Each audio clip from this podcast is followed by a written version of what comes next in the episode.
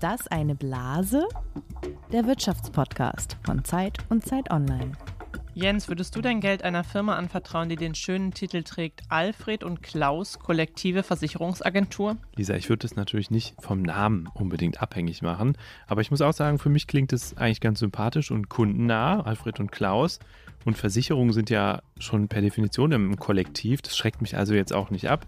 Deswegen vielleicht ja, aber warum fragst du das? Weil das die erste Firma war, die unser späterer heutiger Gast gegründet hat. Er heißt Alfred Plato, leitet die Firma ÖkoWorld AG, die viele grüne und nachhaltige Finanzprodukte verkauft und mittlerweile sogar Werbung vor der Tagesschau schaltet. Gestartet hat er das Ganze aber 1975 zusammen mit seinem Freund Klaus Odenthal mit der Alfred und Klaus Kollektive Versicherungsagentur in Hilden. Da ging es noch nicht um Ökofonds, sondern da ging es um Versicherungen. Klingt gut, nach einer spannenden Biografie, habe mich auch ein bisschen eingelesen, freue mich sehr, dass wir den nachher hier haben. Aber Lisa, sag du doch mal, würdest du denn dein Geld lieber der DWS anvertrauen, wenn du es grün anlegen wollen würdest? Da bin ich nicht ganz sicher. Die DWS ist zwar eine riesige Fondsgesellschaft, sie verwaltet über 800 Milliarden Euro, aber sie hatte ja zuletzt einen riesigen Skandal am Hals, gerade mit diesen grünen Fonds. Eine frühere Mitarbeiterin hat die Firma bezichtigt, nicht halb so grün zu sein, wie sie erscheinen will nach außen. Diese Mitarbeiterin hieß Desiree Fixler, hat es auch in unsere Zeitung geschafft, in die Zeit und den Artikel hast du geschrieben, Jens. Ich glaube, du hast mit Desiree auch selbst gesprochen. Was waren denn da ihre Vorwürfe? Ja, also Desiree Fixler war bei der DWS ein halbes Jahr lang Group Sustainability Officer, also eine Managerin, die sich darum kümmern sollte, dass die Nachhaltigkeitsstrategie der DWS konsequent umgesetzt wird. Aber ein halbes Jahr nach ihrer Einstellung wurde sie auch schon wieder gefeuert. Und seitdem erhebt sie ziemlich schwere Anschuldigungen gegen die DWS. Sie sagt nämlich, das Unternehmen investiert nicht so grün, sozial und ethisch, wie es gegenüber seinen Kunden suggeriert. Und sie sagt auch, dass sie gefeuert worden ist, weil sie auf diese Missstände vorab intern aufmerksam gemacht hat. Sie ist also eine Whistleblowerin, eine, die Alarm schlägt, weil ihr Missstände auffallen. Und die DWS hat diese Vorwürfe immer zurückgewiesen und hat zumindest kürzlich vor dem Arbeitsgericht gegen Fixler gewonnen und die Kündigung wurde als rechtens erklärt. Damit ist aber noch nicht ausgemacht, ob Fixler nicht am Ende mit ihren Vorwürfen doch oder nur teilweise recht hat. In einer Studie kam zudem vor einigen Monaten heraus, dass die DWS unter anderem einen Fonds als nachhaltig geführt hatte, der ein reiner Öl- und Gasfonds war. Da fragt man sich schon, das soll grün sein? Und darum soll es heute gehen, um grüne Geldanlage. Ist das eine Blase? Das ist das Thema unseres heutigen Podcasts hier. Es geht um einen Markt, der riesig ist und der fantastisch schnell wächst und der wie viele junge Märkte einen irren Wildwuchs hat. Ist das alles zu schnell gewachsen? Gibt es überhaupt so viele nachhaltige Firmen, in die man investieren könnte, wie es Geld gibt, das nachhaltig angelegt werden soll? Was ist überhaupt nachhaltig? Wie kontrolliert man das? Und wie viel wirft das ab? Das sind unsere Fragen. Und damit begrüßen wir euch, liebe Hörerinnen und Hörer, zu unserem Wirtschaftspodcast. Ist das eine Blase, dem Podcast über Geld, Macht und Gerechtigkeit für alle, die Wirtschaft kapieren wollen. Mit mir sitzt hier Lisa Nienhaus. Lisa, du leitest das Frankfurter Büro der Zeit. Und du bist Jens Tönnesmann. Du bist Wirtschaftsredakteur der Zeit und verantwortlich für das Magazin Zeit für Unternehmer. Wir sitzen hier übrigens wie immer im Büro des früheren Bundeskanzlers und Zeitherausgebers Helmut Schmidt in Hamburg. Das hier ist schon unsere 15. Folge, also die 15. Folge von Lisas, Lisas und Jens ähm, kollektiver Podcast, Wirtschaftspodcast Agentur und wir freuen uns, dass ihr dabei seid und schreibt uns gerne, was ihr von unserem Podcast Ist das eine Blase denkt. Die Mailadresse lautet blase.zeit.de. Wir lesen alles versprochen und wir antworten auch. Zuletzt hatte sich zum Beispiel Marian aus Wien gewünscht, dass wir mal das Thema Hochschulabschlüsse Ist das eine Blase machen. Danke Marian für den Vorschlag schon mal hier auf diesem Wege. Das haben wir schon lange vor. Ein bisschen musst du dich aber noch gedulden. Heute geht es um das Thema grüne Geldanlage und Greenwashing ist damit auch verbunden. Und wir haben zwei Gäste eingeladen. Zum einen die Geldkolumnistin von Zeit Online, Christiane von Hardenberg, und zum anderen den Mann, um den es eben schon kurz ging, Alfred Plato von ÖkoWorld. Zum Warmwerden spielen wir aber wie immer unser Spiel. Fakt oder Fantasie heißt es. Dabei könnt ihr, Zuhörerinnen und Zuhörer, gerne mitraten oder es besser machen als ich, denn ich bin heute dran mit Raten. Für mich hat Jens heute drei Behauptungen mitgebracht, die entweder Fakt sind oder Fantasie und ich muss raten, ob sie Fakt sind oder Fantasie. Auf geht's, Lisa. Also eine Möglichkeit, Geld anzulegen, sind ja Fonds. Fonds sind Finanzprodukte, die das Geld auf verschiedene Wertpapiere verteilen, also zum Beispiel Aktien und Anleihen. Und es gibt auch Fonds, die behaupten, dass sie dabei auf Nachhaltigkeit achten. Und laut dem Deutschen Fondsverband ist inzwischen fast jeder sechste Euro, den deutsche Kunden in Fonds investiert haben, in Produkten mit Nachhaltigkeitsmerkmalen angelegt. Und vor einem Jahr war es nur jeder zwanzigste Euro. Also ein Wahnsinnsboom. Fakt oder Fantasie? Es gibt einen Wahnsinnsboom, ganz sicher. Aber ist er so groß, wie du sagst? Ich glaube, das ist Fantasie. Lisa, ich hätte es auch nicht gedacht, aber es ist Fakt. Diese Zahl hat der BVI im Februar bekannt gegeben und ich habe auch gestaunt, weil mir das sehr viel erscheint, jeder sechste Euro.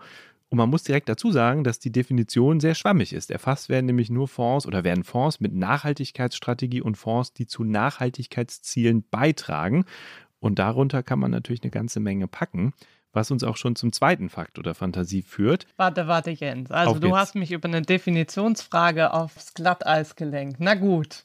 Dann kriege ich null Punkte, aber es war auch nicht ganz fair. Das stimmt. Ich habe aber darauf geachtet, dass ich das so formuliere, wie die das formulieren, nämlich in Produkten mit Nachhaltigkeitsmerkmalen. Und was das genau sein kann, können wir nachher nochmal drüber reden. Im zweiten Fakt oder Fantasie würde ich mal ein bisschen aus der anderen Perspektive auf das Thema gucken.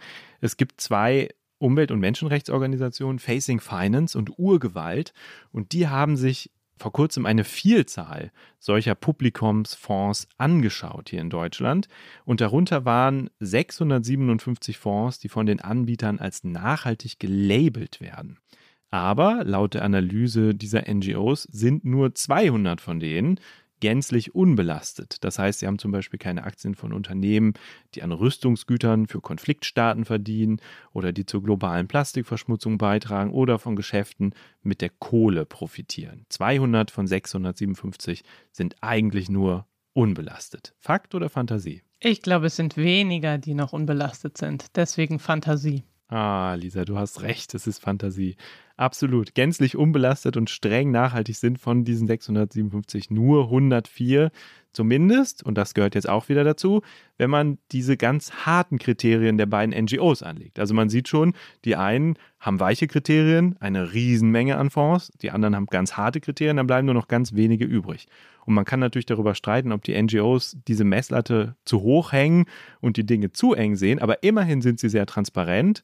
Auf ihrer Webseite faire-fonds.info gibt es eine Datenbank, in der sie ganz genau dokumentieren, wie sie für jeden einzelnen Fonds zu ihren Bewertungen gelangen. Und da mal nachzugucken, kann ich nur empfehlen. Und ich möchte hier nochmal ganz genau dokumentieren, dass das dann ein Punkt für mich war. Absolut. Und jetzt kannst du diese Punktzahl noch verdoppeln. Und zwar kommen wir zum dritten Fakt oder Fantasie, das eigentlich auch ganz gut dazu passt. Eine Umfrage des Bankenverbands hat gerade ergeben, dass inzwischen zwar 50 Prozent der Deutschen schon mal von nachhaltigen Geldanlagen gehört oder gelesen haben, aber wenn die erklären sollen, diese 50 Prozent, was das genau ist, dann liefert jeder Dritte eine falsche Erklärung und erklärt das, was er da vermeintlich kennt, falsch. Fakt oder Fantasie? Fakt. Sehr gut, Lisa. Noch ein Punkt für dich. Jawohl, das Spiel ging gut aus. Nach dem Spiel ist Zeit für die Basics. Bei diesem Thema scheint mir das aber auch besonders wichtig zu sein. Eingeladen, um uns die Grundlagen zu erklären, haben wir Christiane von Hardenberg. Sie ist Volkswirtin und Unternehmertochter. Schon früh musste sie lernen, mit Geld umzugehen, weil ihre Eltern sehr früh verstarben, habe ich gelesen. Sie hat dabei auch Fehler gemacht, das habe ich auch gelesen, aber auch viel gelernt. Und nach einigen Jahren als Wirtschaftsjournalistin schreibt sie heute Kolumnen auf Zeit Online zum Beispiel darüber, wie man von Dividenden profitieren kann, wie man für Kinder spart, wie man es in der Krise mit dem Bargeld halten sollte und auch was ihr bestes und was ihr schlechtestes Investment waren. Und sie hat auch ein Buch geschrieben. Selbst investiert die Frau heißt das Buch. Und jetzt ist sie hier bei uns. Herzlich willkommen, Christiane. Hallo und vielen Dank, dass ich bei euch sein darf. Christiane, von mir auch herzlich willkommen. Und dann gleich die erste Frage.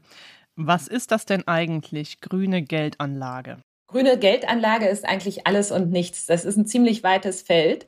Die meisten von uns verstehen darunter vermutlich, dass sie nachhaltig investieren wollen, also möglichst umwelt- und ressourcenschonend.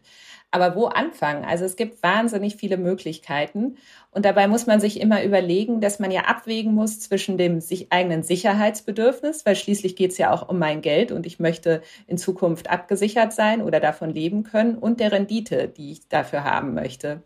Also die einfachste Art, grün zu investieren oder sein Geld grün anzulegen, ist natürlich, indem man sich eine nachhaltige Bank sucht und das könnte zum Beispiel die GLS Bank sein oder die Tomorrow Bank oder die Umweltbank.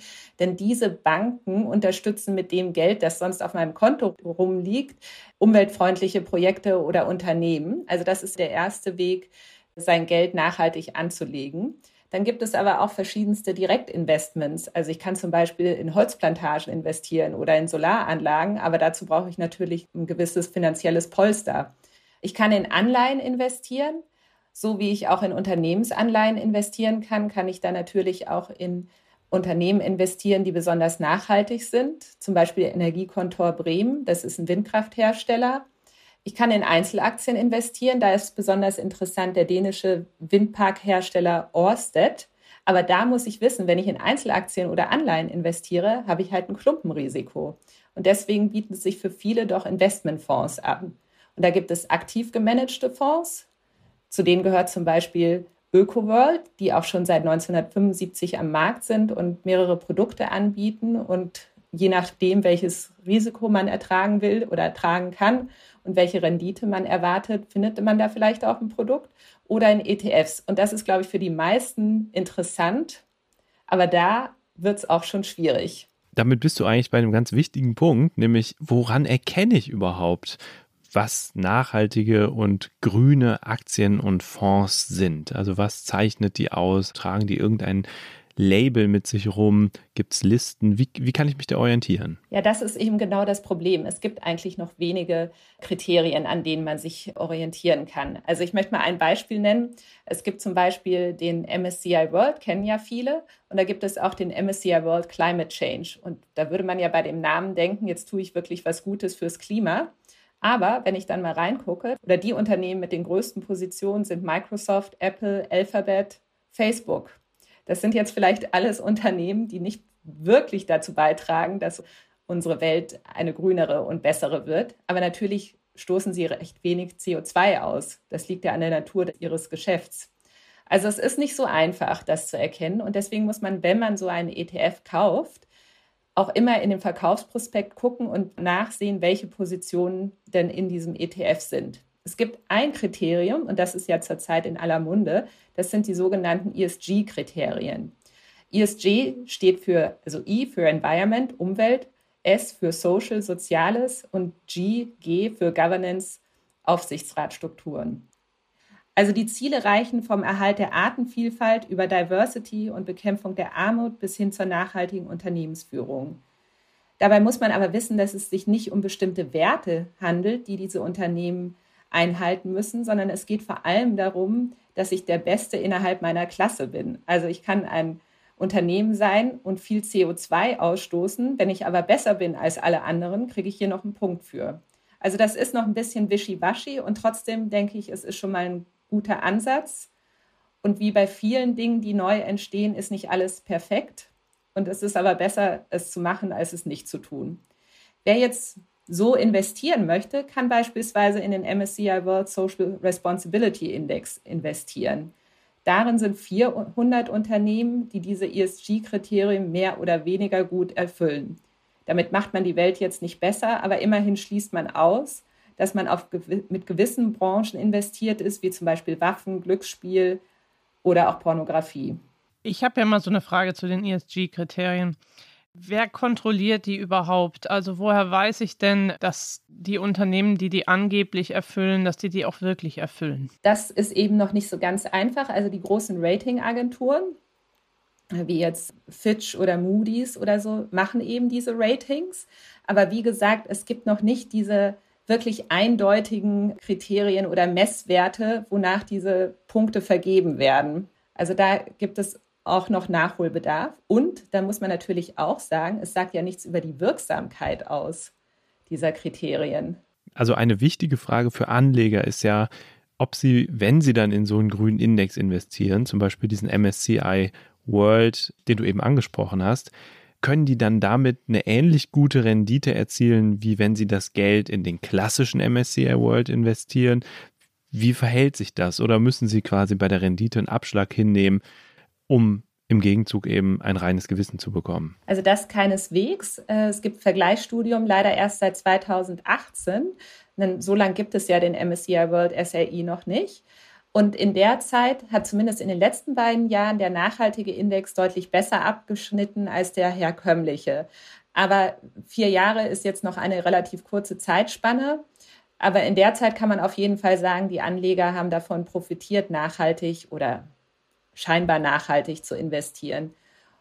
Und meine Vermutung wäre, dass auch in Zukunft nachhaltige Unternehmen deutlich stärker wachsen werden als so klassische Ölunternehmen.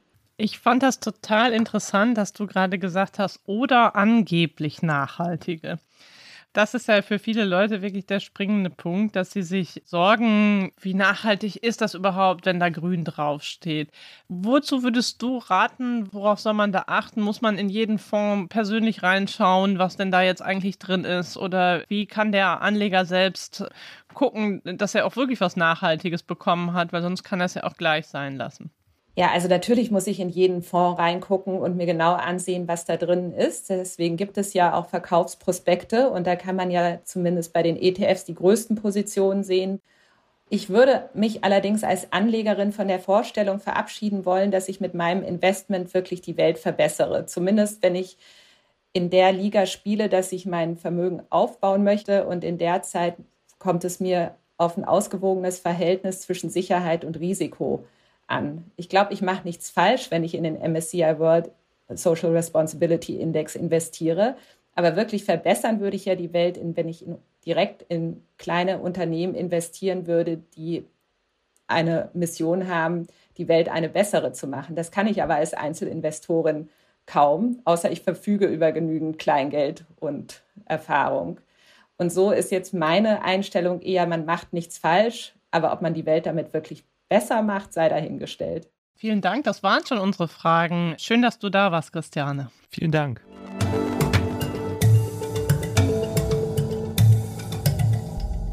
Lisa, wir haben jetzt gerade von Christiane von Hardenberg schon gehört, wie wichtig es ist, in Fonds auch reinzugucken, bevor man in die investiert.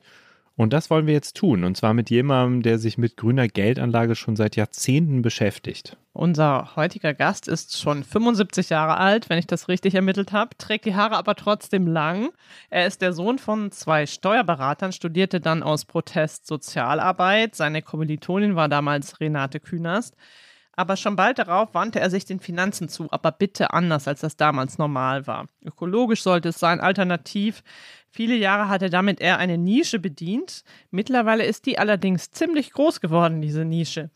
Seine Firma, die heute ÖkoWorld AG heißt, wächst und wächst. Der Fonds ÖkoWorld Ökovision Classic, den es seit 16 Jahren gibt, verwaltet heute mehr als 2 Milliarden Euro. Herzlich willkommen, Alfred Plato. Ja, danke. Ich freue mich auch, dass Sie von mir hören wollen, was Geschichte ist, aber von mir auch hören wollen, was aktuelle Kreativität und aktuelle Situation bei uns ist.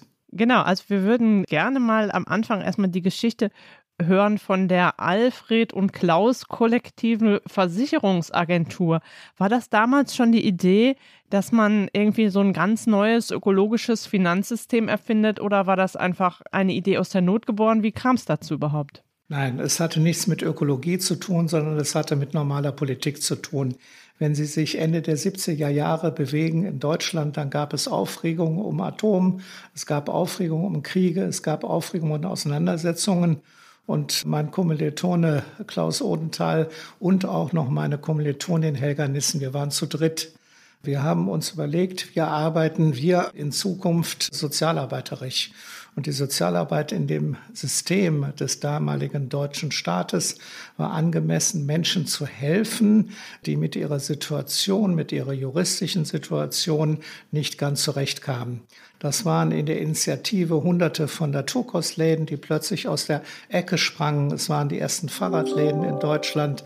Es gab Kinderbuchläden in Freiburg, in Berlin und überall und unser Interesse war, für die Dienstleistungen zu machen. Ich habe damit begonnen, Unternehmensberatung zu machen, bin von der Unternehmensberatung dann immer wieder in meine Sozialisationsschaden Steuerberatung gerutscht und konnte mich natürlich da nicht wehren. Und so sind wir dann dazu übergegangen, doch zumindest eine praktische Hilfe zu machen. Die praktische Hilfe von uns dreien war kollektive Versicherungsagentur Alfred und Klaus. Da meine Kommilitonin Helga Nissen dann klar gesagt hatte, ich will Jura studieren und Volljuristin werden, waren nur wir beiden Männer aktuell dabei, aber von der Wirkung und von der Einwirkung war Helga Nissen auch immer Bestandteil unserer Dreierkomponente. Und so sind wir durch die Gegend gewandert und haben überall Probleme gelöst. Also zum Beispiel in einer Zahnarztpraxis in Berlin, Kreuzberg, wo dann die traditionelle Versicherung nicht bereit war, in einem selbstverwalteten Zahnarztkollektiv die Zahnarzthelferinnen genauso zu versichern wie die Ärzte. Das haben wir damals mit einem großen genossenschaftlichen Versicherer umgesetzt. Das war nicht einfach, aber sprach sich rum von A nach B nach C. Es ging immer darum, das zu optimieren. Nicht der Preis stand an erster Richtung, sondern die Dienstleistung stand an erster Stelle für unsere Tätigkeit und Arbeit. Ende der 80er Jahre, nachdem wir immer größer geworden waren, waren wir mittlerweile ein selbstverwalteter Betrieb und betreuten über 100 solche ähnlicher Betriebe in ganz Deutschland, von München bis nach Schleswig-Holstein und von Berlin bis nach Aachen. Dann kam die Thematik auf, dass wir alle etwas älter wurden und anfingen, über unsere alte Eigensituation nachzudenken. Und wir gründeten 1987 ein Öko-Versorgungswerk. Moment, Moment, aber, aber ich muss eine kurze Rückfrage hier stellen. Das heißt, vorher ging es gar nicht um ökologisches, sondern eher um soziales und dann plötzlich ging es um ökologisches. Ja, natürlich kann ich Ökologie und soziales Engagement nicht so richtig voneinander trennen. Aber der Begriff der Ökologie entstand wirklich Ende der 80er Jahre in der Überzeugung, wir wollen das nach vorne bringen, was durch staatliche Eingriffe oder durch andere regulierende Eingriffe kaputt gemacht worden ist. Wenn Sie sich an einen Ort erinnern, der in der Ukraine mit äh, einem Namensbeginn mit T anfängt, dann haben Sie schon 1987 Erinnerungen. Also Tschernobyl war eindeutig mit Motivation für uns, ein ökologisches, ganz eindeutiges Altersversorgungsinstrument, das Ökowerk zu gründen. Wir hatten innerhalb von zwei, drei Monaten 50 Betriebe, die bereit waren, ihre Mitarbeiterinnen in der Altersversorgung dort abzusichern. Wir haben mit zwei großen Versicherungsvereinen auf Gegenseitigkeit das Programm gemacht. Und die hatten uns 1988 zugesagt, dass sie dann bereit wären, die Kapitalanlagen ethisch-ökologisch weltweit zu organisieren. 1990 war über eine Million Beitragseingang im Ökoversorgungswerk bundesweit eingegangen. Ich wurde nach München und nach Wiesbaden gerufen und die Vorstände trugen mir vorher Plato, so geht das nicht. Wir sind gar nicht in der Lage, diese Gelder, wir haben gedacht, sie sammeln so 100, 200, 300.000 D-Mark ein, das hätten wir geschafft. Aber jetzt haben sie schon über eine Million D-Mark eingesammelt. Wir sind gar nicht in der Lage, das so zu investieren. So viel Ökologisches gibt es gar nicht, oder was war damit gemeint? Gibt es gar nicht, richtig. Deshalb kamen wir in die Zwangssituation 1991, selber nachzudenken, wie lässt sich denn das Geld ökologisch ethisch anlegen. Das ist natürlich für Nichtbanker und für Nichtfinanzfachleute eine enorm schwierige Angelegenheit. Wir haben uns dann Hilfestellung geholt und sind dann hingegangen und haben mit viel, viel Einsatz und viel, viel Arbeit einen ökologisch-ethischen Investmentfonds ins Leben gerufen, nämlich Ökovision. Ökovision ist 1992 entstanden und wir sind dann zu dritt zur Gründung einer Kapitalverwaltungsgesellschaft nach Berlin zur damaligen BACRED, heute BaFin, gefahren, haben das alles so vorgetragen und die entsprechenden Rechtsorgane waren begeistert und haben gesagt, Herr Plato, Herr Ohnthal, Frau Nissen, das ist ganz toll, das haben Sie fehlerfrei gemacht, aber wir haben schon 21 KVGs in Deutschland, zum Beispiel die DWS, zum Beispiel die DEKA und ähnliche, die wollen nicht, dass in Deutschland eine Firma entsteht, die Geld einsammelt auf Investmentfondsebene, wo das Wort Öko drin vorkommt. Wir können ihnen für dieses Land keine Genehmigung gegeben. Wir selber als Backred finden das aber ganz toll und haben bei unseren Kollegen in Luxemburg angerufen und die sind bereit, sie aufzunehmen. Da haben wir dann dreiviertel Jahr mit uns gehadert, weil wir wollten nie nach Luxemburg. Das ist eine elendige Steueroase. Das macht keinen Spaß. Wir sind dann aber doch 93 nach Luxemburg gewandert, haben zwei Jahre gebraucht, um unsere Forderungen durchzusetzen und haben dann in Luxemburg die Genehmigung im September 1995 erhalten und am 2. Mai 1996 zusammen mit der Ökobank EG in Deutschland angefangen. Ökobank ist mit einer Banktradition, die ich und mein Kollege fünf Jahre vorher gegründet habe. Und das Ganze lief dann auf diese Art und Weise miteinander und ineinander. Das Besondere, Einmalige, was wir gemacht haben, wir haben nicht gesagt, das Geld wird irgendwo angelegt über irgendeine Organisation, sondern wir haben einen Anlageausschuss gebildet. In dem befinden sich auch heute noch zwölf Personen. Sechs von den heutigen zwölf sind seit 30 Jahren dabei. Und in diesen 30 Jahren hat sich diese Rigidität, die wir entwickelt haben, zu 100 Prozent beibehalten. Das heißt, wir suchen heute weltweit und wir sind mit dem Flugzeug unterwegs und wir kompensieren das natürlich mit Atmosphäre, wenn wir fliegen, das ist völlig klar. Wir fliegen, wir waren äh, vor zwei Wochen zum Beispiel in Südamerika, wir waren in Brasilien, wir haben mit zwölf börsennotierten brasilianischen Firmen uns unterhalten und haben die kontrolliert und untersucht. Und wenn wir dann abends um 22 Uhr vor dem Fabriktor standen und da wären jetzt Kinder mit rausgekommen mit den Erwachsenen, dann hätten wir uns am nächsten Morgen verabschiedet. Also das ist nicht nur Theorie, sondern auch Praxis. Ich habe eine Nachfrage. Sie haben erwähnt, dass die anderen Fondsgesellschaften dagegen waren und auch ein bisschen dazu beigetragen haben, dass sie dann nach Luxemburg ausweichen mussten. Wie viel Widerstand haben Sie in den 90ern erlebt? Wie hat man versucht, sie auszubremsen? Das Bremsen war bedingt machbar und bedingt möglich, weil wir natürlich, was die Vertriebsorganisation unserer großen Mitbewerber überhaupt gar kein Netz hatten. Und die Ökobank EG hatte Ende der 90er Jahre, bevor sie in Insolvenz ging, hatte insgesamt vier bis acht Filialen in ganz Deutschland. Wir selber als Versicherungsmakler haben per Telefon, per Auto, per Veranstaltung die Menschen besucht. Also wir waren de facto keine direkte richtige Konkurrenz. Wir haben keine Kontraposition gespürt.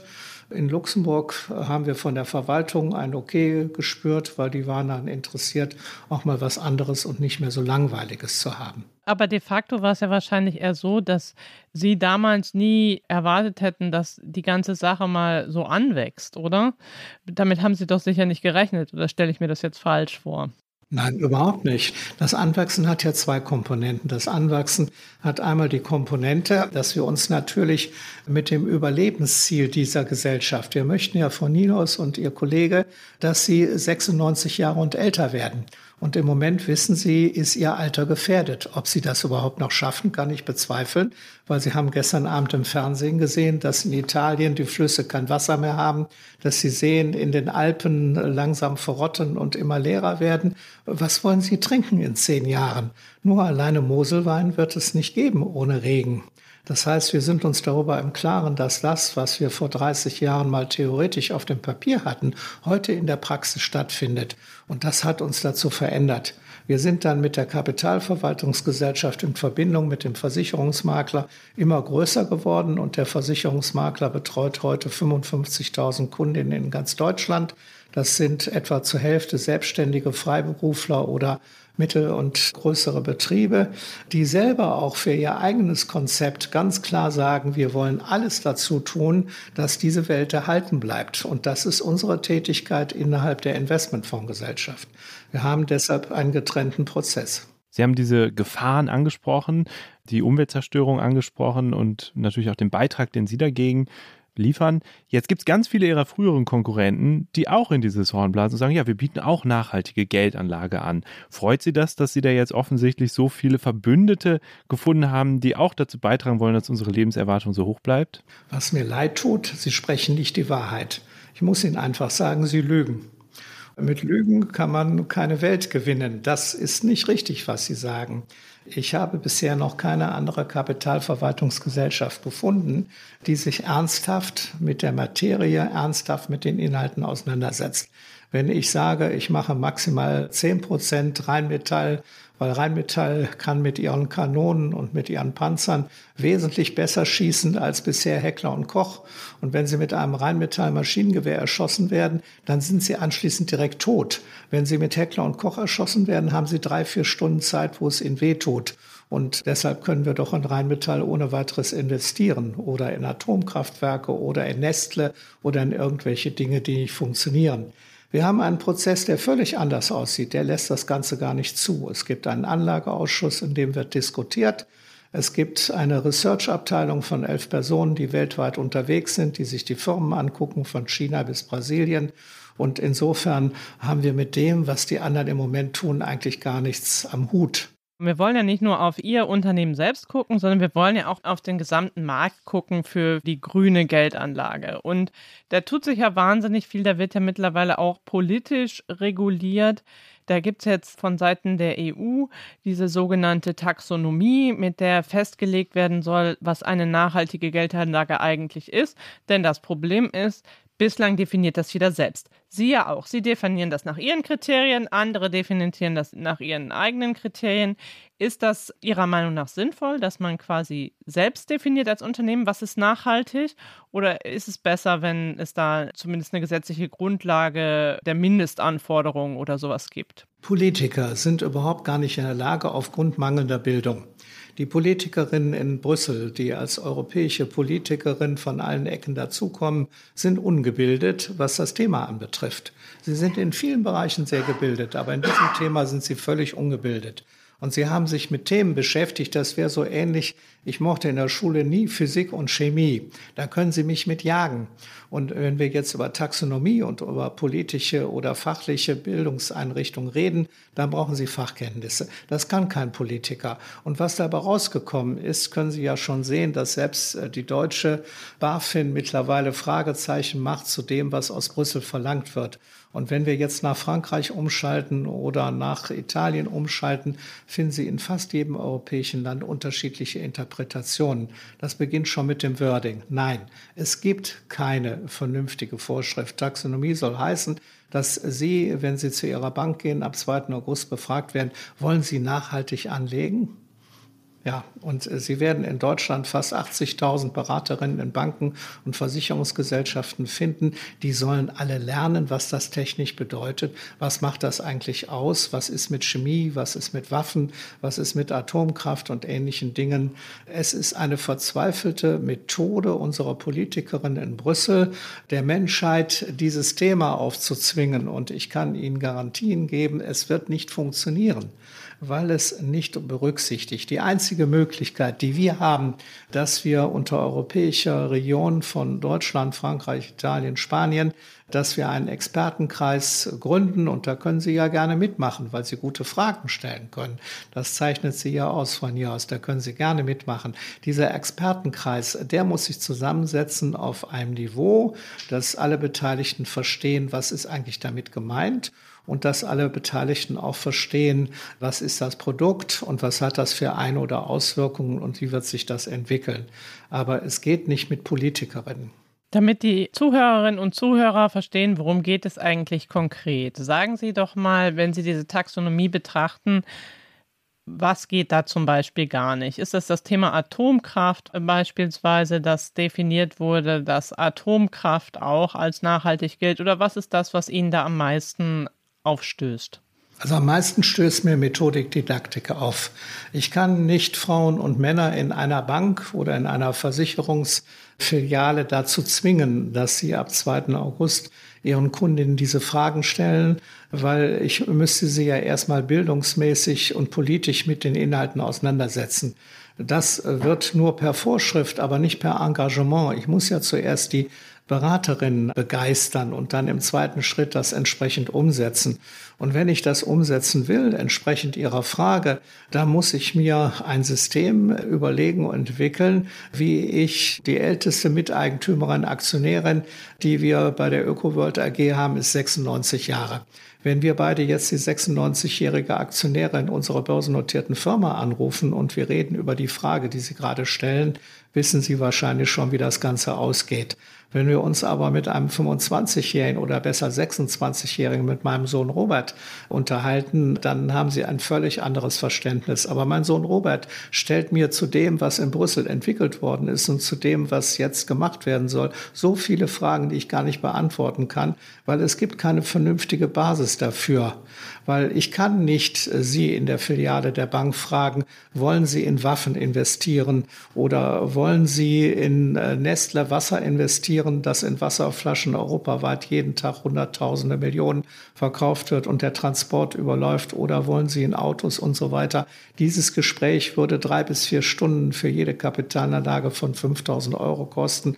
Das kann nicht sein. Das kann nicht sein. Es gibt nur eine klare Möglichkeit, die ich eben beschrieben habe, indem wir das volkspolitisch so zusammenstellen, dass es einfach und leicht ist, dass auch schon keine Fachbegriffe.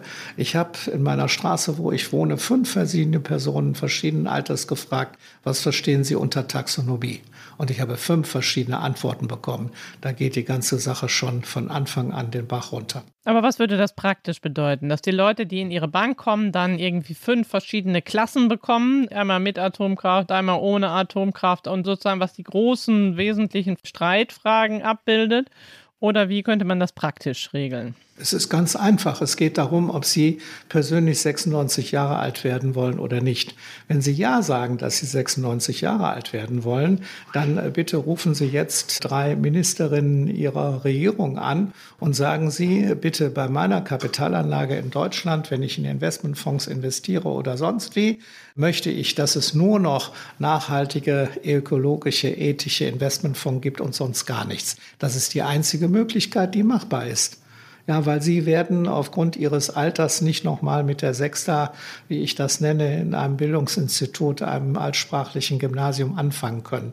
Die Regierung kann das nur erfolgreich gestalten, indem sie grundsätzlich sagt, Kapitalanlagen in Deutschland für Männer und Frauen gibt es nur im Begriff ethisch, ökologisch oder etwas bildungsfern nachhaltig. Das ist die einzige Möglichkeit. Alles andere ist Quatsch.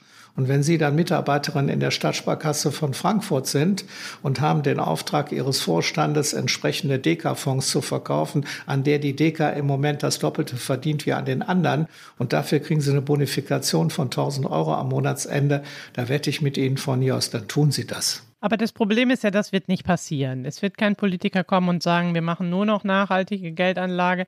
Am Ende ist für die Konsumenten ja die Frage, wie erreiche ich denn, dass mein Geld irgendwie da angelegt wird, dass ich dabei auch inhaltlich ein richtiges Gefühl habe. Und wenn ich Sie richtig verstanden habe, zum Beispiel gehören bei Ihnen ganz klar, also jetzt bei ÖkoWorld, da gehören Waffen nicht dazu, da gehört Atomkraft nicht dazu. Sie haben wahrscheinlich noch mehr Ausschlusskriterien, vielleicht mögen Sie die mal aufzählen. Nein, es geht gar nicht um Ausschluss, das ist das Gegenteil der Fall. Es geht um Einschluss. Also wenn ich Ihnen mal ein praktisches Beispiel nennen darf, als ich Sie vergangenes Wochenende irgendeinem einem Supermarkt in Ihrer Stadt erwischt habe, da haben Sie doch Ihre Tragetasche ausgepackt und haben aus der Tragetasche eine leere Pfandflasche nach der anderen in die Hand genommen. Ich habe Sie erwischt und sind mit dieser leeren. Das muss mein Mann gewesen sein. Ja, Mann, gut. Das ist dann die emanzipatorische Seite. Jedenfalls hat ihr Mann die Flasche genommen und hat die Flasche One After the Other in einen Schlauch reingetan. Das war ein großer Kasten, 2,20 Meter hoch, 1,20 Meter breit und da steht das Wort Tomra drauf. Und wenn wir das Gespräch 1999 geführt hätten, wir beide, und Sie hätten mich gefragt, womit beschäftigen Sie sich denn gerade, dann hätte ich gesagt, wir beschäftigen uns mit Norwegen. In Norwegen entsteht gerade eine Firma mit Ideen, die stellt ein Pfandflaschensystem her, das heißt Tomra. Und die Firma hat uns um Geld gebeten, weil der normale Weltwirtschaftsmarkt war nicht in der Lage, dieses blöde Unternehmen, wie kann man Pfandflaschen in einem Automaten entwickeln? Völliger Unsinn, was soll das Ganze und ähnliches. Wir sind hingegangen und haben Ende 1999, also noch auf D-Mark-Basis, zur Gründung dieser Firma börsennotiert 25 Millionen D-Mark, nicht Euro, 25 Millionen D-Mark überwiesen. Und heute kommt ihr Mann an keinem Flaschenautomaten vorbei. Das nun mal als ganz praktisches Beispiel der Umsetzung.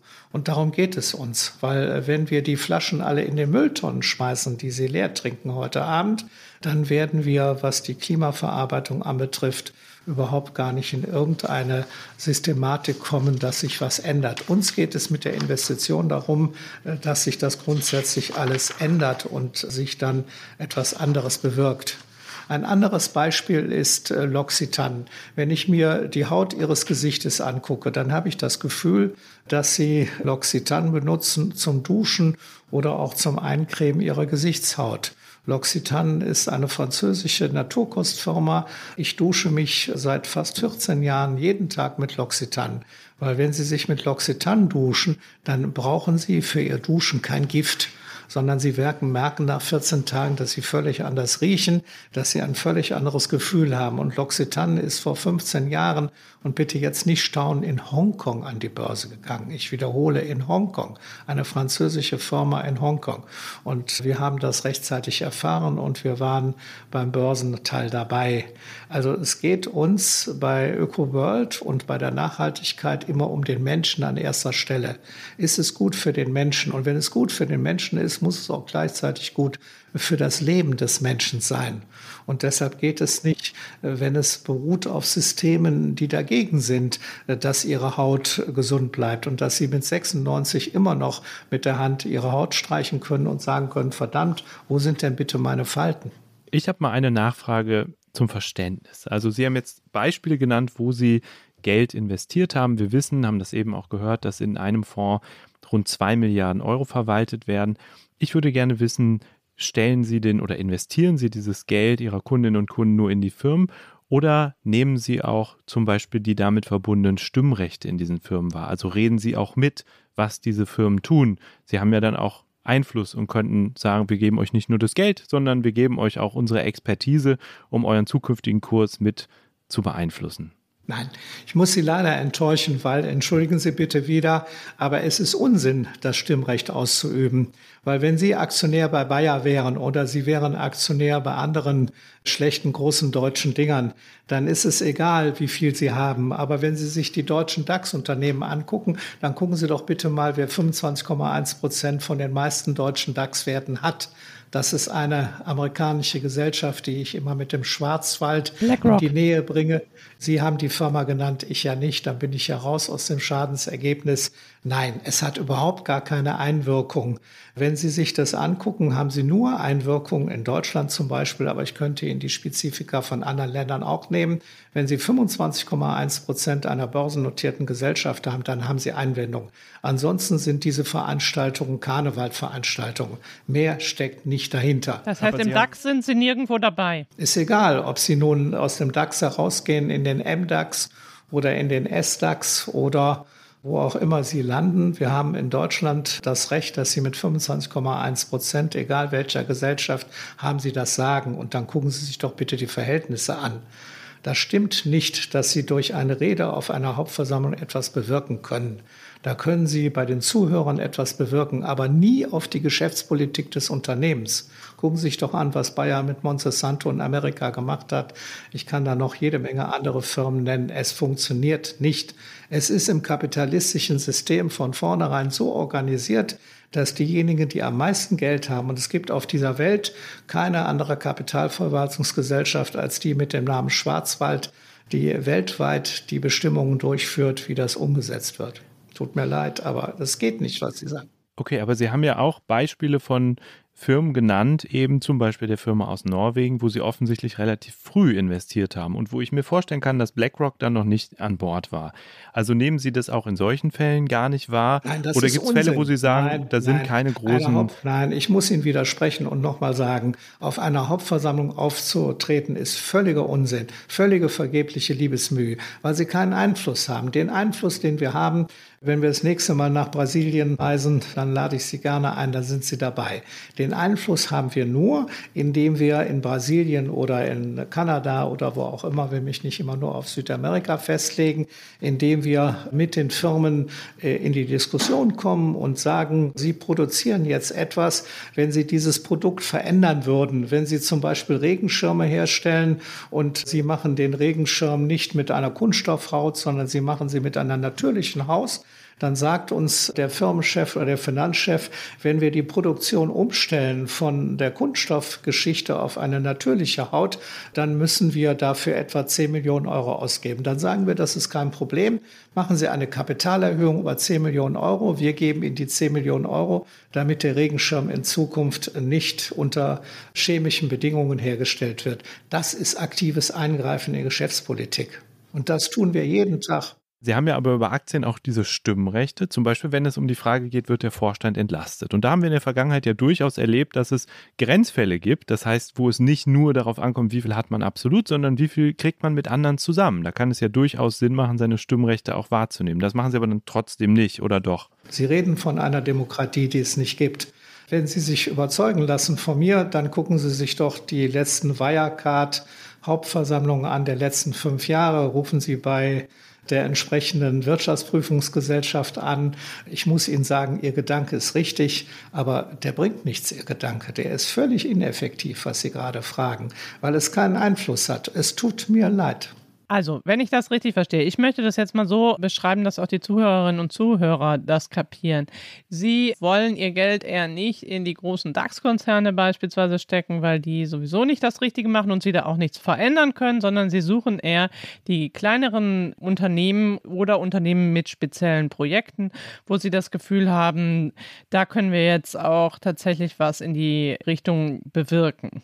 Habe ich das richtig verstanden? Ja, wir haben 2450 börsennotierte Unternehmen weltweit undercover. Und das zum Teil schon seit 10, 20 oder 25 Jahren. Von Südafrika bis Norwegen angefangen und ähnlichen Dingen. Mit diesen 2450 Firmen beschäftigen wir uns jede Woche. Nicht mit allen, aber mit Vergleichsunternehmen daraus. Und wenn wir zu dem Schluss kommen, dass es eine Branche ist, die im Veränderungsprozess ist. Nehmen wir mal die Nahrungsmittelherstellungsbranche oder nehmen wir die Kleidungsbranche oder nehmen wir andere Branchen, die sich generell verändern. Dann gehen wir aktiv auf die zu. Wir nehmen Personen aus unserem Anlageausschuss und Fachleute, die sich damit beschäftigen. Also wir sind zum Beispiel äh, heute und gestern in Thailand unterwegs. Ein der Gründer und Mitvorstand des Anlageausschusses ist zurzeit in Thailand und beschäftigt sich mit zwei börsennotierten Firmen, die Präservative herstellen. Kondome, wie das auf Deutsch heißt. Und Sie wissen, wir hatten schon mal Kondomi als deutsche börsennotierte Firma in Köln sitzend. Wir beschäftigen uns also in einem Land mit Kondomen und Präservativen, weil sozialpolitisch gesehen, da will ich jetzt keinen Vortrag zu halten, ist das aber eine ganz sinnvolle Tätigkeit. Und wir nehmen jetzt Einfluss mit dem Hersteller, äh, was die Produktionsmittel anbetrifft, also die Chemie und ähnliche Dinge. Wir nehmen auch Einfluss darauf, wie ist die Preisgestaltung. Wir nehmen Einfluss darauf, wie ist der, die Disposition, also wie wird es verteilt. Kann man das im Supermarkt kaufen oder im Automaten oder ähnliches? Das ist unsere Tätigkeit. Und ich ganz ehrlich sage, ich hatte gestern Abend das Gespräch mit unserem Kollegen in Thailand, der war richtig begeistert, weil er sagte, bei den Firmen hat sich niemand dafür interessiert, eine börsennotierte Firma, was wir mit denen vorhaben. Und da nehmen wir richtigen Einfluss. Sie haben erklärt, wie Sie Einfluss nehmen und auch wie der Anlageausschuss arbeitet. Und man kriegt, glaube ich, ein gutes Gefühl davon, dass das eben auch sehr viel, sehr gründliche Arbeit ist. Umgekehrt haben aber ihre Fonds natürlich auch etwas höhere Kosten als zum Beispiel ETFs. Also wenn man den Ökovision Classic kauft, dann zahlt man erstmal einen Ausgabeaufschlag, dann hat man laufende Kosten, dazu kommen wertentwicklungsgebundene Kosten. Das heißt, unterm Strich kostet es mich als Anleger mehr, als wenn ich jetzt zum Beispiel einen ETF kaufe, der sagt, er ist nachhaltig. Sollte es mir so viel Geld wert sein und haben Sie umgekehrt vielleicht auch die Sorge, dass die Leute zu sehr auf die Kosten achten und ihnen deswegen auch weglaufen könnten? Also wer ETF kauft, ist dumm. Dümmer geht es nicht. ETF ist ja zu 90 Prozent der Rückzug auf irgendeinen Index. 90 Prozent der ETS-Fonds existieren von einem Index, der von Morningstar oder von anderen Gesellschaften herausgewählt wird. Ein ETF ist deshalb billiger in den Produktionskosten, weil er die Firmen, in die er über den Index indirekt investiert, überhaupt gar nicht in Kontakt kommt. Der weiß gar nicht, was da passiert, sondern er verlässt sich darauf, was Morningstar weltweit herauskriegt und weil Morningstar das sich anguckt. Und wissen Sie, wie viele ETFs Ihnen die Dividende nicht zur Verfügung stellen? Gucken Sie sich doch bitte mal an, was die Einnahmen der Dividende bei den ETFs ausmacht. Wo bleibt denn die Dividende einer amerikanischen Firma bei einem deutschen oder europäischen ETF? Bei Ihnen landet der nicht. Und Sie haben eine durchschnittliche Differenz von 1% zwischen unseren Fondskosten und den Kosten eines ETFs. Jeder, der sich damit beschäftigt, sollte bitte nochmal in die Schulbildung hineingehen, damit er, was wir ja vermissen, Steuern, Finanzen, Recht in der Schule lernt. Das lernen Sie in Deutschland nicht. Wir zum Beispiel als börsennotierte Gesellschaft sind gerade dabei, hier in Nordrhein-Westfalen wartend auf die neue Schulministerin oder den neuen Schulminister um hier in Hilden, in dem meine vier Kinder ihr Abitur gemacht haben, an dieser Schule 20 Stunden zu bezahlen für Steuern, Finanzen, Recht. Solange Sie das nicht lernen können in Deutschland, gibt es dabei keine Veränderungsprozesse, weil Sie werden getäuscht. Jeder ETF oder fast jeder ETF ist eine vorsätzliche kriminelle Täuschung des Produktes. Wodurch werden wir getäuscht? Weil die teurer sind, als sie tun? Oder was meinten Sie damit? Nein, nein, weil sie, weil sie etwas verkaufen, wo sie gar keinen Einfluss drauf haben. Ihr Kollege hat ja gerade dort die richtige Frage gestellt. Wenn Sie den ETF kaufen, dann haben Sie das Gefühl, dass Sie etwas Nachhaltiges erwerben und entsprechend Einfluss nehmen. In Wirklichkeit ist das überhaupt gar nicht der Fall. Das heißt, die Gesellschaft, die den ETF herausgegeben hat, die interessiert sich überhaupt gar nicht für den Inhalt da möchte ich jetzt noch mal einmal auf ein paar Streitpunkte kommen. Ich finde, das Problem bei Nachhaltigkeit ist ja auch, dass die Leute davon einfach eine sehr unterschiedliche Vorstellung haben. Man kann nicht sagen, es gibt so die zehn Nachhaltigkeitskriterien und die muss man dann so nacheinander abarbeiten. So ist es nicht. Deswegen würde ich gerne auch noch mal wirklich konkret zu Ihnen fragen. Es gibt ja bei Ihnen schon auch Dinge, die Sie meiden, wo Sie sagen, das soll auf keinen Fall rein in unsere Fonds. Können Sie da mal Beispiele nennen? Sie sind jetzt bei Produkten oder ähnliche Dinge, die da sind. Ja, das ist eine große Bandbreite. Also wenn ich jetzt mal den chemischen Bereich nehme, um das deutlich zu machen, äh, dann gibt es bei der Chemie ganz viele äh, Produkte, die hergestellt werden, die Pflanzen verbessern sollen. Ich bleibe mal wieder bei Bayer und Monsanto, damit eben mehr geerntet werden kann. Oder jetzt die Ukraine mit ihren entsprechenden Weizendingern. Es gibt viele Gruppen von Produkten und Herstellern, die produzieren etwas, damit die Wirtschaftlichkeit besser wird, damit die Erträge günstiger werden und damit etwas pseudohaft nachträglicher wird. Das ist verboten. Wenn ich Politiker wäre in Brüssel, würde ich das alles verbieten. Aber wenn Sie sich angucken, dass in Wirklichkeit. Sie meinen Düngemittel verbieten, oder was meinen Sie? Ja, es freut mich, dass Sie so informiert sind, dass Sie jetzt die chemischen Düngemittel als Beispiel nehmen. Worum geht es? Wenn Sie sich angucken, wer hat bei Bayer Leverkusen den größten Anteil und wer bedingt das? Und dieselbe Firma, die den größten Anteil von Bayer Leverkusen hat, hat auch Anteile an den Firmen, die Sie jetzt gerade mit einem Produktwort genannt haben. Und das geht ineinander. Und in Wirklichkeit machen ja nicht wir oder Sie die Politik, also nicht die Presse oder wir, sondern in Wirklichkeit machen die Wirtschaftsprüfer die Politik. Die Wirtschaftsprüfer bestimmen in Brüssel oder in Berlin, was tatsächlich wer mit wem gemacht wird. Das bedeutet dann aber, Sie würden Chemieindustrie zum Beispiel komplett ausschließen. Nein, das ist ein Oberbegriff, der hat äh, entsprechend keine Bedeutung. Wir haben ja als Schwerpunkt nicht Chemie, sondern wir haben als Schwerpunkt den Menschen.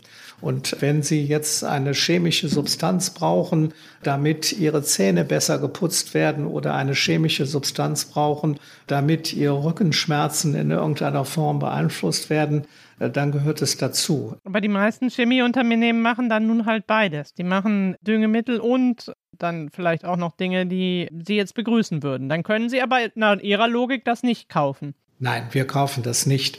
Also bei Ihrem Beispiel, wo zu 50 Prozent oder egal wie viel, zu 10 Prozent Schweinereien produziert werden und zu 80 Prozent menschenwürdiges, unterstützendes, da sind wir nicht dabei. Das kommt auf keinen Fall in Frage. Es sei denn, wir schaffen es mit der Philosophie, die ich Ihnen vorhin vorgetragen habe, dass dieses Unternehmen den Scheiß nicht mehr produziert, sondern sich auf lebenserhaltende Produkte neu konzentriert. Das würden wir auch mit Geld ganz eindeutig in Form einer Kapitalerhöhung unterstützen. Aber uns geht es in erster Linie, wir sind eine Kapitalverwaltungsgesellschaft für die Erhaltung des Menschen in dieser verdummten, verteufelten, verdreckten, versauten Welt. Noch eine Nachfrage meinerseits. Es gibt ja jetzt in Deutschland auch viele Firmen, die gerade bei dem Thema Klimawandel umdenken und sich auch umorganisieren wollen. Wie glaubhaft das ist, weiß man natürlich im Vorhinein immer noch nicht so ganz genau.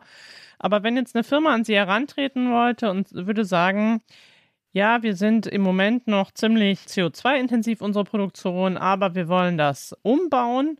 Geben Sie uns doch bitte Geld dafür. Würden Sie das machen? Also sagen wir mal, ThyssenKrupp kommt und sagt, wir haben jetzt hier so einen schlimmen Stahl, aber wir wollen demnächst grünen Stahl machen. Geben Sie uns doch bitte das Geld Ihrer Anleger dafür.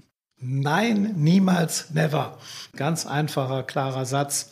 Also die Vergangenheit von ThyssenKrupp, Sie haben ja die Firma genannt, nicht ist die Vergangenheit von ThyssenKrupp, was menschentötend, menschenverachtend ist, die ist schwer zu überbieten. Und mit der Firmenphilosophie würden wir uns nicht beschäftigen. Brauchen wir aber nicht. Wir haben kleine mittelständische börsennotierte Unternehmen von Thailand angefangen bis Kanada oder von Brasilien bis nach Norwegen. Es gibt genügend Firmen weltweit, mit denen wir in Kontakt sind. Und das machen wir jetzt im 30. Jahr. Jahr.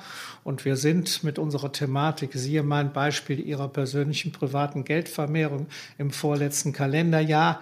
Wir haben äh, die Chance, dass wir auch für unsere Kundinnen durchschnittlich arbeiten. Ökovision, den größten unserer Fonds mit über zwei Milliarden, den Sie ja schon genannt haben, wenn Sie das am 2. Mai 1996 bei uns investiert hätten, hätten Sie in diesen 29 Jahren, hätten Sie nach Kosten, nach Steuern 5,9 Prozent jedes Jahr erwirtschaftet. Ich muss einmal umgekehrt fragen. Also wir haben, glaube ich, gut verstanden, dass Sie einen sehr harten und radikalen Ansatz haben. Haben Sie denn umgekehrt, wenn Ihnen viel Geld zufließt, wie zum Beispiel in diesen Fonds, genug Gelegenheiten, das auch auszugeben? Oder ist es manchmal schon schwierig, dass Sie sagen, jetzt haben wir eigentlich viele Kundinnen und Kunden, die geben uns ihr Geld, aber wir finden gar nicht mehr genug Firmen, die es bekommen können, weil wir eben so ein hartes Raster anlegen? Ja, also hm, das Geld kommt ja nicht über eine bestimmte Systematik zu uns, sondern das kommt ja aufgrund von ganz vielen Sparverträgen. Wir verkaufen ja zu 60 Prozent über Stadtsparkassen in ganz Deutschland. Von Düsseldorf angefangen äh, bis nach Ludwigsburg oder von Hamburg angefangen bis zur Stadtsparkasse in Berlin.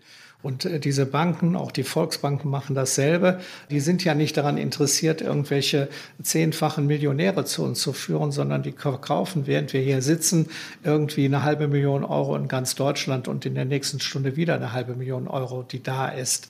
Wir bekommen regelmäßig Zuwächse. Also mal als Beispiel, in den ersten drei Monaten haben wir 300 Millionen Euro Kapital von Banken, Versicherungsgesellschaften bekommen über ihre Beiträge in diesem Jahr.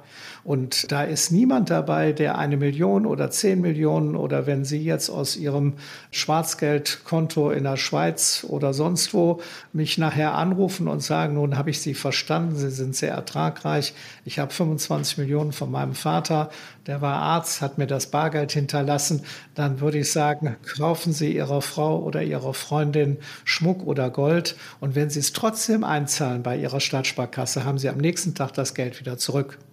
Und das gilt natürlich auch in ihrem Sinne für die katholische Kirche. Wir haben im letzten Jahr 32 Millionen an katholische Bischofskassen wieder zurückbezahlt, weil jemand, der Kindesmissbrauch zulässt und öffentlich äh, nicht verurteilen lässt, der kann bei uns kein Geld anlegen. Das ist dieselbe Konsequenz. Es gibt eine Grenze nach oben, wie viel Geld man anlegen kann. Wo liegt die im Fall? Die ist nicht mit irgendeiner Summe äh, beschäftigt.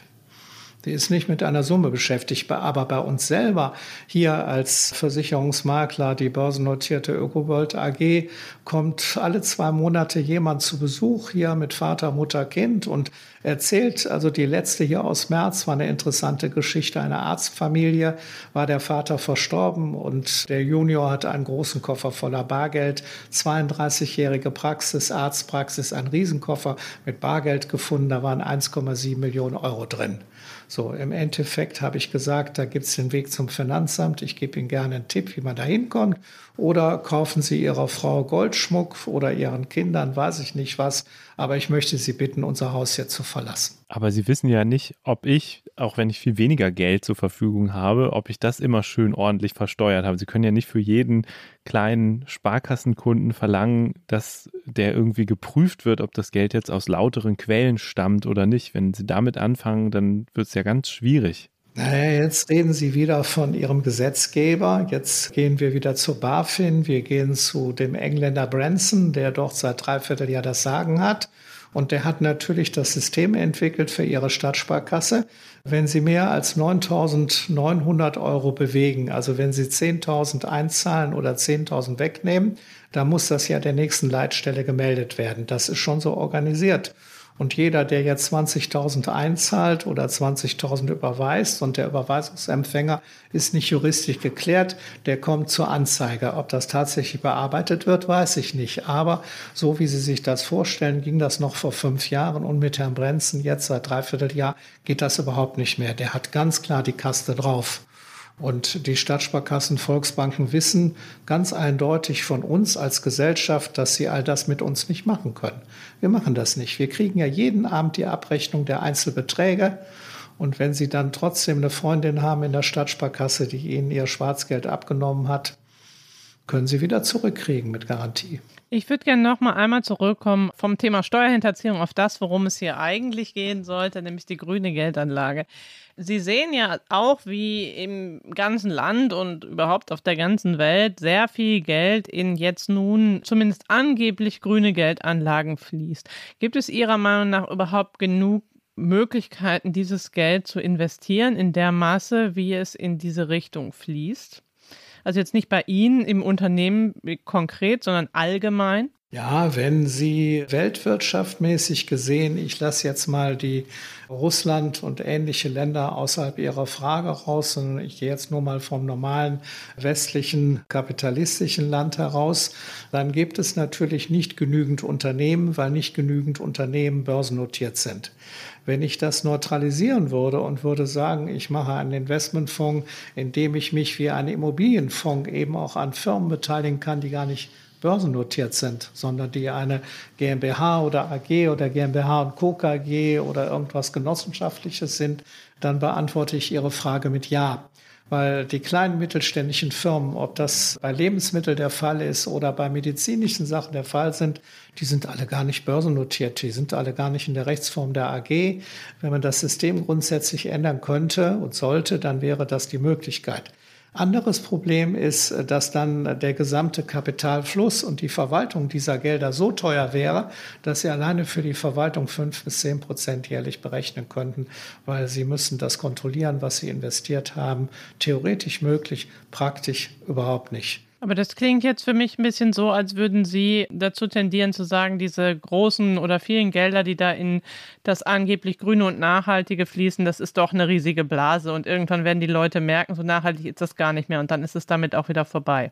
Nein, nur äh, wenn Sie so nett sind und hier nach Hilden kommen und am nächstes Jahr in die Klasse 5 des Hildener Helmholtz-Gymnasium äh, sich wieder den Unterricht antun und dann in der Woche vier Stunden Steuern, Finanzen, Recht gelehrt bekommen. Das ist die einzige Möglichkeit. Was Sie vortragen von hier aus nimmt einen Wissensstand in Anspruch, den haben ihre Klassenkameradinnen, wenn sie sich mit denen heute treffen, den haben die alle gar nicht. Die wissen gar nicht, was sie da gerade gefragt haben oder was sie gefordert haben. Das heißt, die Leute merken es gar nicht, dass es nicht nachhaltig ist. Die merken es gar nicht. Ich habe mit Latein in der Schule angefangen, kann besser Latein als sonst was. Aber meine Kommilitonen oder auch meine Klassenkameraden, die ja nun alle schon lange im Rentenalter sind, die haben bis heute nicht begriffen, dass eigentlich statt Latein wir besser mit Steuern, Finanzen, Recht angefangen hätten. Dann würden wir die Fragen und das System verstehen, was sie fragen. Sie haben doch völlig recht. Wir leben in einer Geldwirtschaft im Kapitalismus und das wichtigste Fach ist Steuern, Finanzen, Recht und dann kommt es Englisch, Französisch und sonst was. Okay. Ich möchte gern vielleicht nochmal zum Schluss Ihren Blick auf vielleicht ein bisschen die, Zukunft dieses, dieses Markts werfen.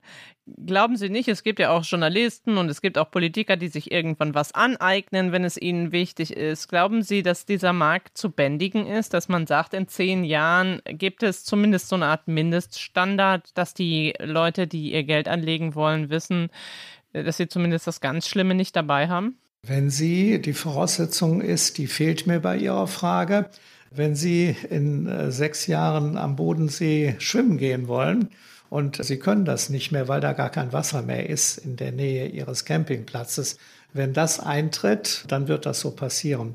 Aber das wird nicht von heute auf morgen eintreten. Das heißt, die Menschen können ihre Einstellung, die Menschen können ihre Verhaltensweisen und ihre gefühlsmäßige Lage bei der Kapitalanlage nur verändern, in dem Sinne, in dem das, was die Welt kaputt macht, auch sie persönlich betrifft. So, und wenn Sie kein Wasser mehr haben aus dem Wasserhahn für heute Abend Ihren Tee zu kochen, sondern Sie müssen sich das irgendeiner Zentralstelle am Ende Ihrer Straße holen, dann wissen Sie Bescheid, worum es geht. Es geht nur durch die Veränderung des Bewusstseins. Und wenn wir Menschen in Deutschland oder auf dieser Welt unser Bewusstsein nicht verändern, dass das, was wir mit unserem Geld machen, der entscheidende Schritt des Bewusstseins ist, Darum geht es. Und Bewusstsein entsteht durch Eltern, Bewusstsein entsteht durch Schulunterricht, Bewusstsein entsteht durch Literatur und Bewusstsein entsteht natürlich auch durch solche Gespräche, wie wir sie gerade führen. Aber Bewusstsein verändert sich doch auch manchmal durch das, was in der Welt passiert. Da frage ich mich tatsächlich, da Sie ja sehr dezidiert bestimmte Dinge ausschließen, zum Beispiel Atomkraft, zum Beispiel Waffen da verändert sich ja auch manchmal die Einstellung der Menschen und der Leute, die Geld anlegen wollen. Verändern Sie da mal Ihre Kriterien? Also zum Beispiel, wenn wir uns jetzt hier in leider diesen Krieg in Europa haben, wie es gerade ist, gibt es plötzlich viele Leute, die denken, Waffen brauchen wir vielleicht doch. Ändert sich da bei Ihnen was? Absolut. Wenn Sie jetzt persönlich hier nach Hilden kommen, dann sehen Sie überall Aufkleber Frieden schaffen ohne Waffen. Die sind DIN A5 groß, die kleben auf meinem Auto draußen vor der Tür fahre das dritte Elektroauto in neun Jahren und es geht nicht mit Waffen. Es ist völliger Unsinn. Wenn Sie natürlich, was ich auf Ihrem Wertpapierdepot vermute, hier von einer großen Düsseldorfer börsennotierten Gesellschaft, die mit R wie Richard anfängt, Aktien haben, dann haben Sie in den letzten sechs Wochen 148 Prozent Performance gemacht. Dann werden Sie dafür sein, dass wir die Panzer, die hier in Düsseldorf im Garten stehen, dann bitte auch mal entwickeln und rausschicken, damit neue Panzer hergestellt gestellt werden müssen. Nein, Nein, das ist nicht so. Wir haben zu wenig Bewusstsein. Wir haben Gier für die Vermehrung des Geldes. Aber es ist den meisten Leuten, entschuldigen Sie bitte jetzt den Ausdruck, scheißegal, wodurch die Vermehrung des Geldes entsteht. Und das ist zu verändern. Sonst wird sich diese Gesellschaft so negativ entwickeln. Aber bitte kein Geld für Panzer, kein Geld für Gewehre, sondern Geld äh, für politische Kommunikation, Geld für Fachleute, die in der Lage sind, mit einem Politiker wie Putin zu reden, Geld dafür, dass wir den Gashahn oder sonstige Sachen abdrehen und die Alternative in der entsprechenden Treibstoffgeschichte gestalten. Wir sind doch abhängig von Putin. Und Abhängigkeit, wissen Sie aus sozialwissenschaftlichen Studien, Abhängigkeit schafft immer den Boden für Missbehagen, für Misstrauen und auch für die Zerstörung der Menschheit wir haben ja über ihre Biografie gesprochen und gelernt, dass sie, welchen Weg sie genommen haben, dass sie gemerkt haben, wie viel man auch über Geld beeinflussen kann, dass sie früher aber auch manchmal auf Demos waren. Und mich würde interessieren, gehen Sie jetzt im Moment wieder auf Friedensdemos? Ja, selbstverständlich. Also wir haben ja als Firma in Hilden schon zweimal die Kreuzung, also die Mitarbeiterinnen und ich und wir, also die Vorstände und die Mitarbeiterinnen haben schon zweimal die Kreuzung hier mitten in Hilden besetzt. Oder wir sind bei Friedendemos hier in Nordrhein-Westfalen, in unserem Vorort Hahn oder Hilden, sind wir natürlich aktiv dabei. Das ist völlig klar. Dafür gibt es auch Fotos als Beweis, damit das bitte keine Theorie ist. Und wir haben da auch überhaupt gar keine Probleme, die Kreuzung zu besetzen. Da kommen dann die Bullen und da hupen die Leute. Das macht uns überhaupt nichts.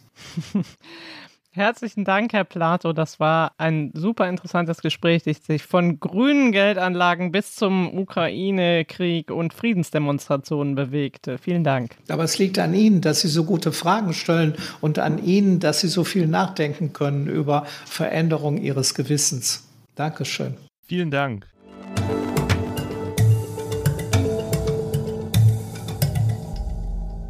Jens, jetzt müssen wir wohl noch mal ein paar Jahre Wirtschaft, Steuern, Recht lernen oder vielleicht doch nicht. Ich würde mich auf jeden Fall in die, weiß ich nicht, achte Klasse des Zählender Gymnasiums setzen, einfach aus Neugier, wie das so abläuft. Bist du dabei? Ich glaube lieber nicht. Ich glaube, die zehn Jahre in der FAZ-Wirtschaftsredaktion plus sechs Jahre in der Zeitwirtschaftsredaktion reichen mir an Bildung in dieser Hinsicht.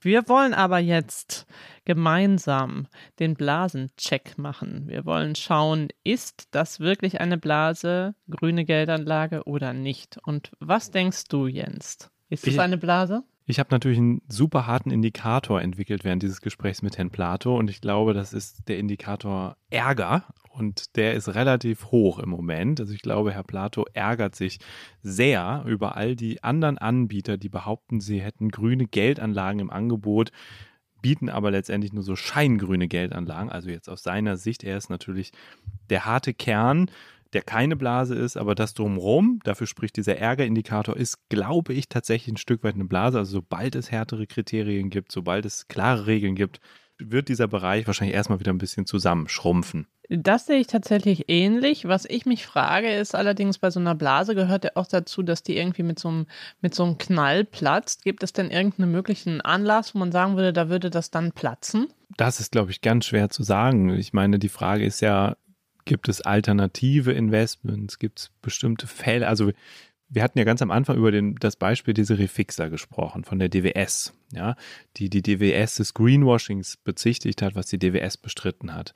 Und auch wenn das eine riesige Welle ausgelöst hat, hat es nicht dazu geführt, dass plötzlich weniger Leute Geld in grüne Geldanlagen gesteckt haben. Das heißt, so ein singuläres Ereignis, das große Schlagzeilen erzeugt, hat trotzdem nicht die starke Wirkung, Luft aus der Blase rauszulassen.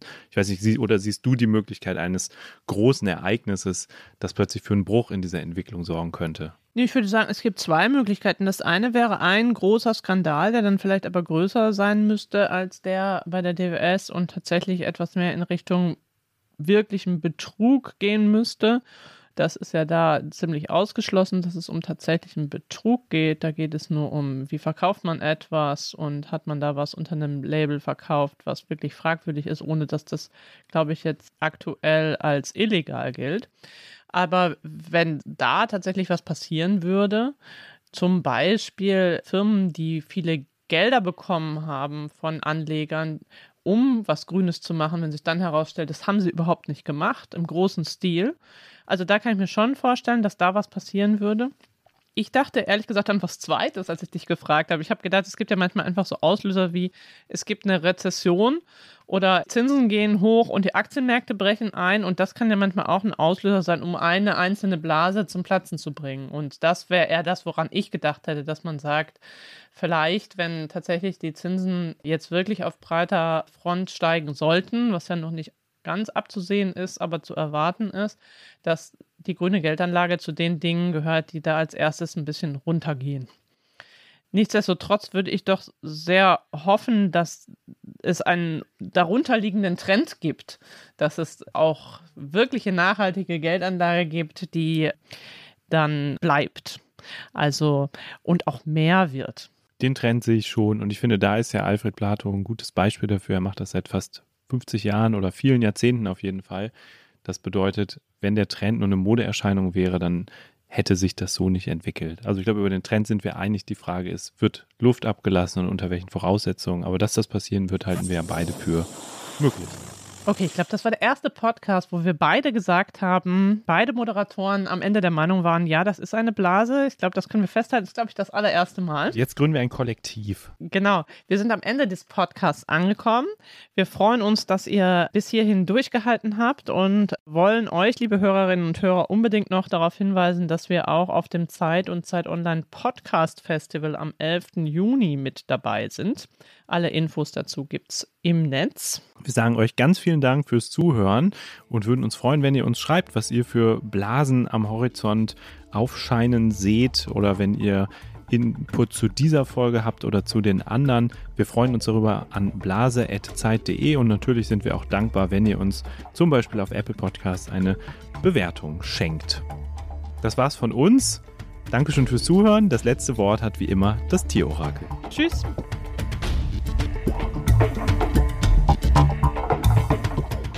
Das eine Blase? ist ein Podcast von Zeit und Zeit Online, produziert von Pool Artists.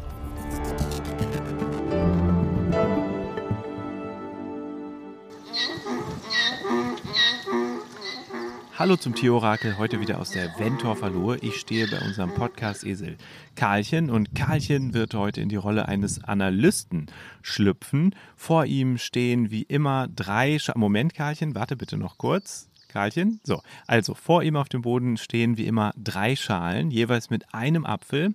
Und je nachdem, welche Schale er auswählt, wird er eine Art Einstufung vornehmen. Und zwar ist heute seine Aufgabe, den Öko-Vision Classic, also den Fonds von Alfred Plato, zu vergleichen mit dem MSCI World Socially Responsibility Index, MSCI World SRI.